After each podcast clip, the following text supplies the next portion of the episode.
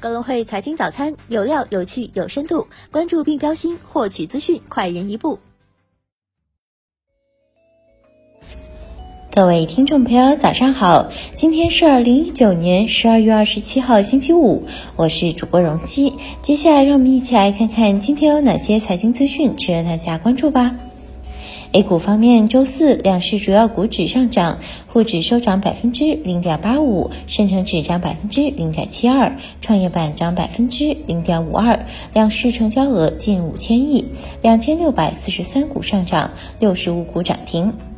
港股方面，因圣诞假期，港股周二下午起休市，北向沪股通、深股通二十四到二十六号关闭。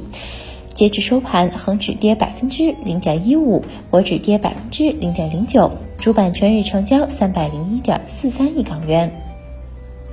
美股方面，三大指数均创收盘新高，道指涨百分之零点三七，纳指涨百分之零点七八，首次站上九千点；标普五百指数涨百分之零点五一，大型科技股多数收涨，苹果涨百分之一点九八，股价再创历史新高；亚马逊涨百分之四点四五，谷歌涨百分之一点三四，中概股幸而富大涨百分之一百一十点三八。银保监会公告，深圳银保监会现场检查办法试行已审议通过，自二零二零年一月二十八号起施行。办法指出，现场检查工作分为检查准备、检查实施、检查报告、检查处理和检查档案整理五个阶段。中国银保监会、商务部、国家外汇管理局发布关于完善外贸金融服务的指导意见。指导意见指出，鼓励银行、保险机构积极开展外贸金融服务。在二十六号召开的交通运输领域最重要的年度工作会议上，交通运输部部长李小鹏透露了一组明年主要预期目标：完成铁路投资八千亿元左右，公路水路投资一点八万亿元左右，民航投资力争达到九百亿元。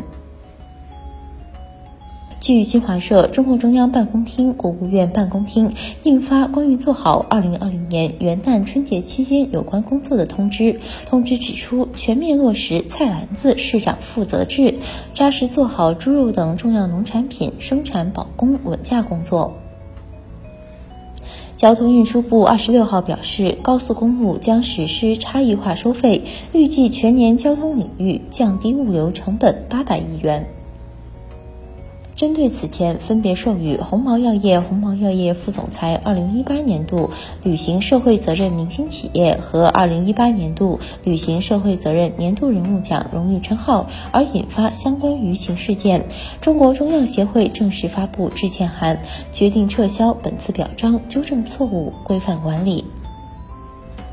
二十六号上午，山东省烟台市中级人民法院公开宣判恒丰银行原董事长江喜运等贪污受贿、违规出具金融票证、故意销毁会计凭证、会计账簿案，对被告人江喜运以贪污罪判处死刑，缓刑两年执行，剥夺政治权利终身，并处没收个人全部财产。